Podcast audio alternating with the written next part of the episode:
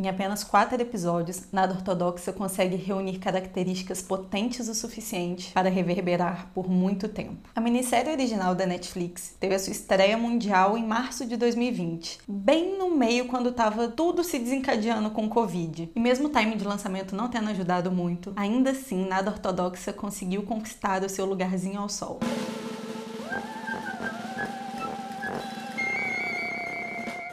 Bem-vindos a mais uma sessão do Clube Excêntricos. Eu sou a Nonofre e hoje eu vou conduzir a nossa sessão. Me conta uma coisa, como que foi a ceia de vocês de Natal? E ah, não se esqueçam da primeira e da segunda regra do clube. Então siga a gente nas redes sociais, se inscreva no canal e siga o clube também na sua plataforma de podcast favorita. E vamos para mais uma sessão. Eu já vou logo avisando que eu amo tanto, mas tanto, mas tanto essa série que fica um pouquinho difícil para mim falar sobre ela porque eu sou suspeita e eu quero detalhar o máximo de coisas possíveis para vocês, mas eu vou tentar me conter, eu prometo. E eu já me sentirei realizada se no final desse episódio, se você ainda não tiver assistido nada ortodoxa, eu conseguir convencer você que é uma boa ideia. Até porque ela foi a minha minissérie favorita de 2020. Nada ortodoxa conta a história de uma jovem de 19 anos chamada Esty Shapiro. A Esty, ela nasceu e viveu toda a sua vida em uma comunidade judaico-racídica em Williamsburg, no bairro do Brooklyn, na cidade de Nova York. Mais especificamente, ela é de uma corrente racídica chamada Satima. Originalmente, seus ascendentes eram judeus na cidade de Satima, na Hungria. Então, o grupo que foi para Nova York no pós-Segunda Guerra Mundial são descendentes de sobreviventes do Holocausto. E eles foram para Nova York na tentativa de recomeçar a vida e se encontrar com judeus que já viviam viviam lá na cidade. Isso diferencia eles das demais comunidades racídicas, porque essa foi a única comunidade criada no pós-guerra. E por causa disso, os pilares dessa comunidade, né, tudo que eles tinham em comum era esse grande trauma que todos eles tinham acabado de viver. Segundo a Deborah Feldman, que é a nossa este da vida real escritora da autobiografia best-seller intitulada Unorthodox: The Scandalous Rejection of My Hasidic Roots, que na tradução livre fica mais ou menos assim: não ortodoxa, a escandalosa rejeição das minhas raízes racídicas. E a Débora disse, com toda a propriedade que ela tem no assunto, né, que até a segunda geração ali das pessoas da comunidade, que o trauma do Holocausto foi a grande força das ideologias da comunidade. E é óbvio que isso vem ecoando até hoje, né? Porque historicamente falando, a guerra foi outro dia. E por causa desse trauma e dos ideais que foram construídos a partir dele, o maior foco dessa comunidade está na reprodução. Eles acreditam que a missão deles é conseguir colocar 6 milhões de pessoas no mundo, que é o mesmo número de judeus mortos no Holocausto. Então é uma forma de compensação e eles levam isso muito a sério. E um dado que evidencia isso é que enquanto a média de filhos por mulher da população judaica racídica é de quase 5 nos Estados Unidos, essa taxa normal entre os norte-americanos é de menos de 2. Então, assim, já deu para perceber aí que eles levam isso realmente muito a sério. Inclusive, essa é uma comunidade com costumes muito específicos. É uma corrente ortodoxa, racídica, sátima, o que é bem diferente de outras correntes não ortodoxas dentro do judaísmo. E se apeguem bem a essa informação, porque é muito fácil, né, quando a gente não conhece alguma religião,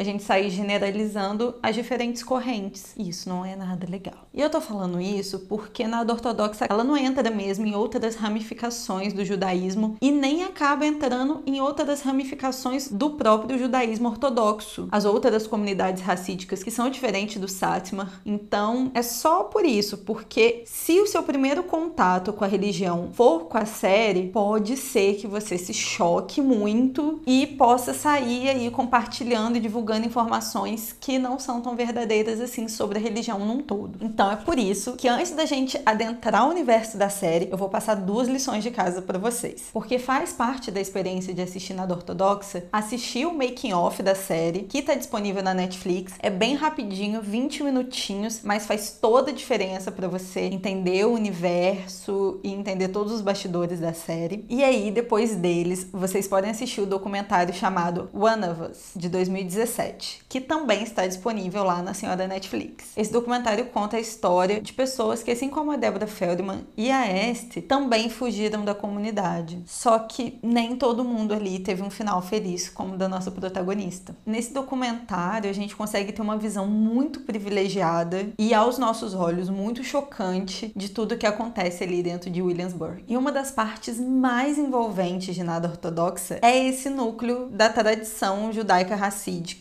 porque ela é contada com muita riqueza de detalhes e com muita precisão histórica. Então, conforme a gente vai sendo apresentado esse universo, a gente vai se chocando, se indignando, se impressionando. E quanto mais a gente entra nesse estado, mais a gente torce e vibra para este conseguir vencer. E aí se torna praticamente impossível não assistir os quatro episódios de uma vez. Logo na primeira cena da série, quando a gente conhece a Este, ela tá numa janela tomando uma xícara de chá e a gente não sabe muito bem o que, que vai acontecer, mas de alguma forma a gente já sabe que aquele lugar que ela tá é uma espécie de prisão. E também nessa primeira cena, a gente tem uma sensação de confusão porque a gente não consegue entender principalmente em que tempo aquilo está acontecendo. A gente não consegue localizar a personagem dentro de um período histórico. Parece antigo, mas não existe nenhuma pista, nem no cenário, nem no figurino, que direcione a gente para uma década específica.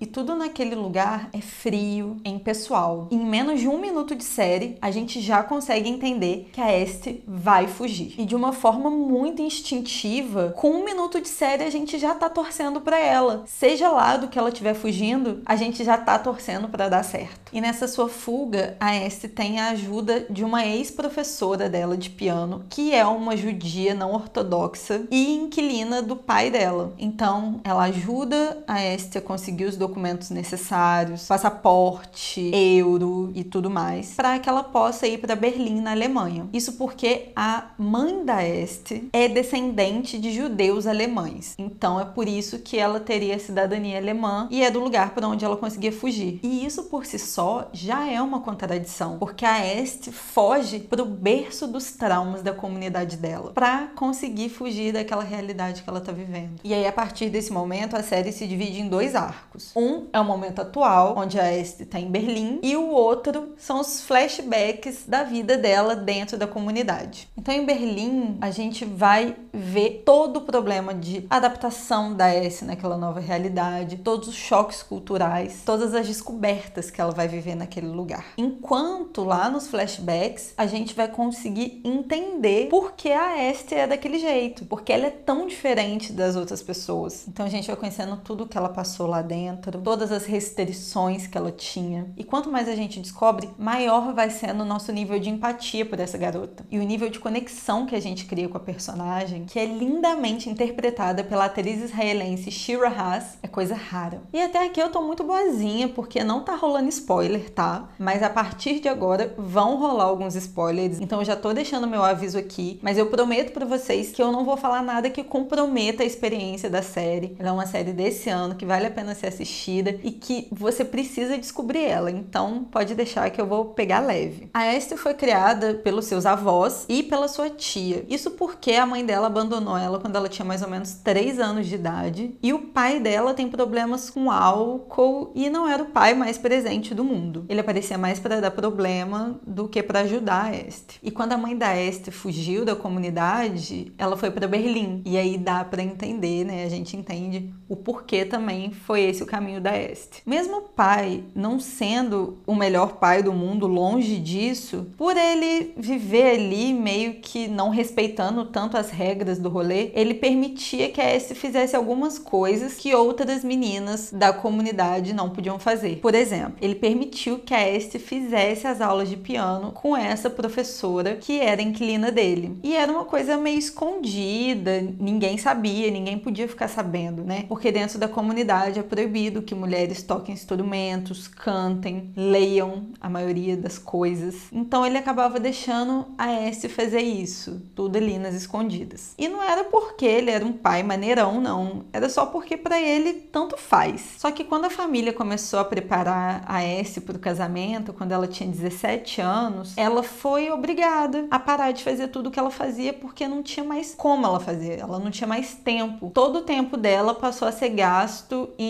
estudos e coisas para ela ser uma boa esposa. E isso era uma coisa muito séria para a família dela, porque a Este em si não era bem vista, já que o pai tinha problemas, a mãe tinha abandonado a comunidade, então arrumar um marido para Este não era uma tarefa fácil, né? Nenhum pai mãe queria casar o seu filho com a filha de uma desvirtuada e de um homem que era violento e tinha problemas com álcool e etc. Então, digamos que a família da Este nem podia escolher muito. Só que, surpreendentemente, a família consegue casar a Este com um homem de uma família respeitável, que é o Yankee Shapiro, interpretado pelo ator também israelense Amit Haav. E um detalhe, uma curiosidade: ele e a Este só se encontram uma vez antes do casamento e eles só podem falar sozinhos durante o período de 30 minutos. E mesmo assim, com todo mundo da família vigiando atrás da porta e ouvindo. Esse foi o único contato deles antes do dia do casamento. E o Yankee parecia ser uma pessoa legal. Só que conforme o tempo foi passando com o casamento deles e a Este não engravidava, as coisas começaram a ficar um pouco complicadas para ela, porque a família dele, principalmente, começou a pressionar muito ela para ter filho. Porque lembra do que eu disse lá no no começo, é a missão da comunidade. Então eles se casam e o objetivo é reproduzir o máximo de vezes que conseguir. É uma benção. Então a Estela já era mal vista pela família antes e quando ela não engravida, ela começa a ser ainda mais mal vista pelas pessoas. Era como se ela fosse um objeto com defeito de fábrica. E o motivo pelo qual, mesmo depois de um ano de casamento, ela não conseguia engravidar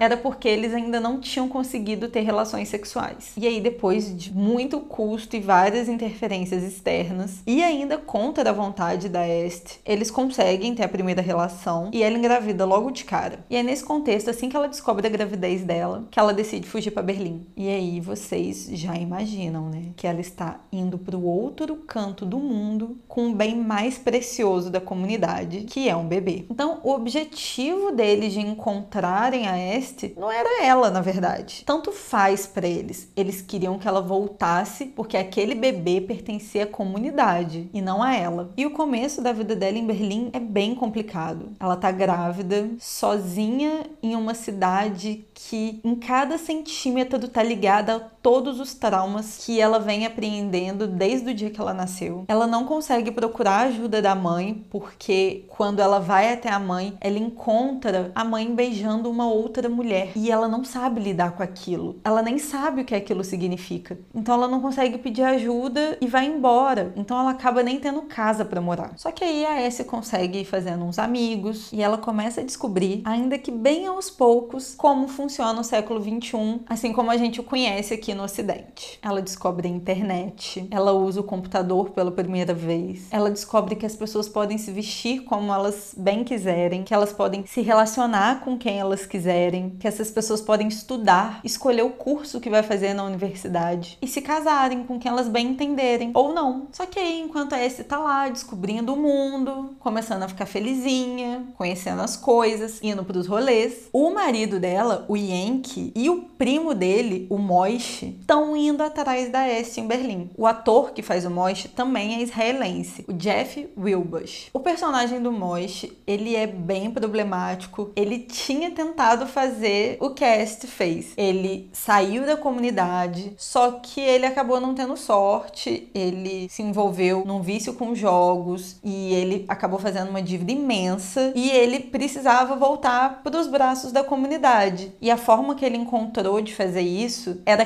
capturando a S a qualquer custo. E a qualquer custo mesmo, tá? Porque os métodos do Moish não eram os mais delicados e ele não tava nem aí de ser um babaca desde que ele conseguisse informação sobre o paradeiro dela. E assim, Enquanto isso, o Yankee é totalmente o oposto. Ele é bobinho de tudo, de tão inocente, de tão descolado com a realidade. Ele sabia menos sobre o mundo ainda do que a Este. E é por isso que ele acaba ficando completamente à mercê do primo dele. E apesar de todos os choques que a gente vai tendo com os costumes da comunidade racídica Sátima, a série em momento algum trata isso de uma forma pejorativa. Muito pelo contrário, a gente entende que aquela realidade é a única realidade que essas pessoas conheceram e não tinha como elas fazerem alguma coisa diferente.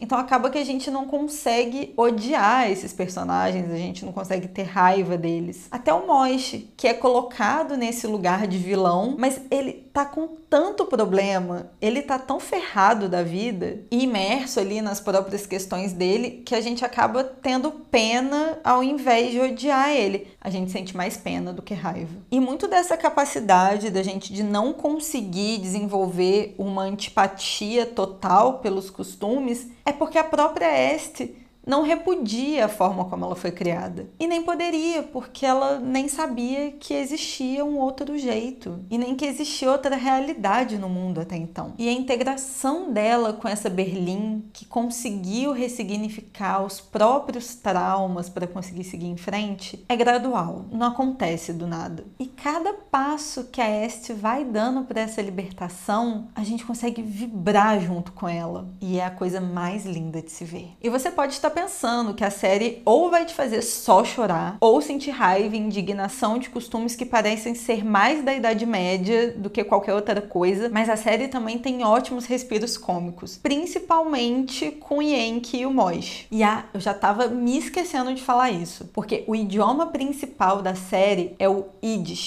A língua tem muitas familiaridades com o alemão e atualmente ela só é usada praticamente em comunidades judaicas ortodoxas ou ultra ortodoxas. Então, assim, é dificílimo encontrar alguém que tenha domínio dessa língua e mais difícil ainda encontrar produções que são feitas nesse idioma. Ainda mais em uma plataforma de streaming. Nada ortodoxa é a primeira série produzida em Yiddish. Para a produção era imprescindível ter o máximo de atores judeus compondo o elenco, e eles podiam ser ortodoxos ou não ortodoxos. E não é à toa que é um elenco com muitos israelenses. A Shira Haas, né, a nossa Este, ela não sabia falar em Yiddish e ela aprendeu para poder viver a personagem. Aliás, né, ela não só aprendeu, ela realmente aprendeu e compreendeu o Yiddish para poder fazer aquele papel maravilhoso que ela fez. Só aplausos para mulher maravilhosa. E uma das histórias mais legais do elenco é que o ator que faz o Moish, né, ele também é israelense. E quando ele foi fazer o teste pro personagem, e as showrunners da série explicaram para ele como que era o personagem, né? Ele chegou e falou assim para elas: "Essa é a minha história". O pessoal ficou assim, louco, né? E ele foi contratado na hora para fazer o papel. O It é a língua natal dele, só que ele era um judeu racídico em Israel e não lá em Nova York. O Ellen Rose, que é o ator que faz o Rabino, que talvez seja o personagem que dê pra gente ter mais raiva dele, foi uma das primeiras pessoas contratadas para fazer parte da equipe da série, porque ele não só atuou na série, ele é tradutor e especialista em Yiddish. Então, ele fez a tradução de todos os roteiros e ele ensinou a língua para todos os atores que não sabiam falar, além de ter sido consultor histórico. Sempre que uma coisa não estava encaixando perfeitamente ali nos costumes dos racídicos de Sátima, ele era o consultor e dava todos os detalhes, principalmente das cerimônias. E isso é o que faz a série ficar tão rica, porque a produção trouxe para o centro do desenvolvimento pessoas que tinham familiaridade de fato com aquele universo. Na frente, e atrás das câmeras. A própria Shira Haas, apesar dela não ser uma judia ortodoxa, ela tem todo um repertório familiar. Os pais dela são descendentes de poloneses, húngaros e tchecos. E o avô dela viveu num campo de concentração nazista e foi um sobrevivente do Holocausto. Em termos de adaptação, a história da Este é apenas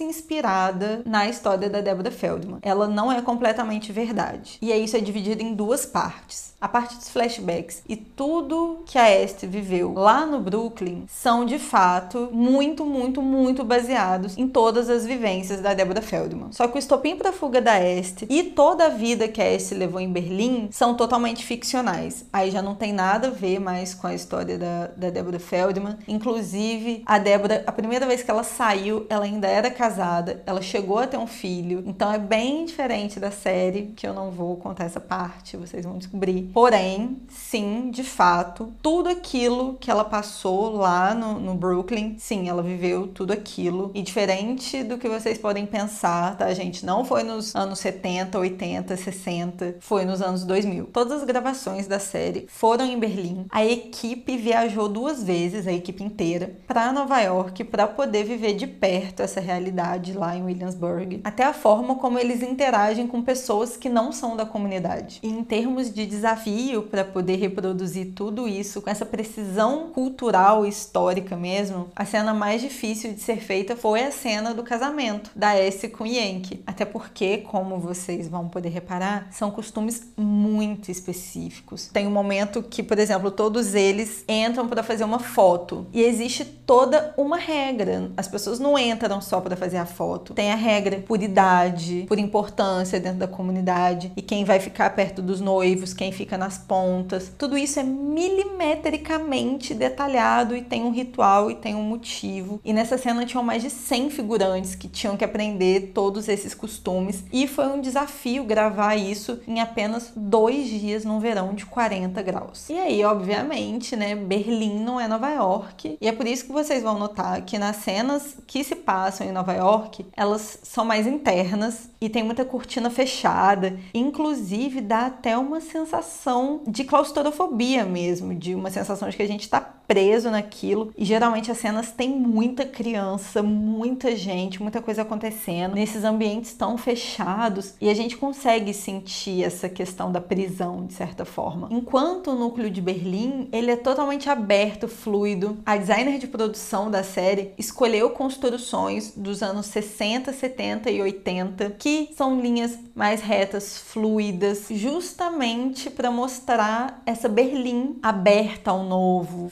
fluida, tranquila, sem esse peso daquelas construções centenárias que acabam levando a gente para o contexto histórico, que era todo o contexto que a Este queria fugir. Inclusive, eu não preciso nem falar que o livro da Deborah Feldman não foi nada bem aceito pela comunidade racídica do mundo inteiro, mas mesmo assim, a esperança da Débora é que o livro dela, ainda que de forma clandestina, consiga chegar a meninas de comunidades racídicas pelo mundo, principalmente a dela. E não necessariamente para que essas meninas meninas fujam, mas para que elas saibam que existe um outro mundo e que existe uma opção, uma realidade além daquelas que elas vivem. E aí, quem sabe, elas possam contemplar a própria fuga.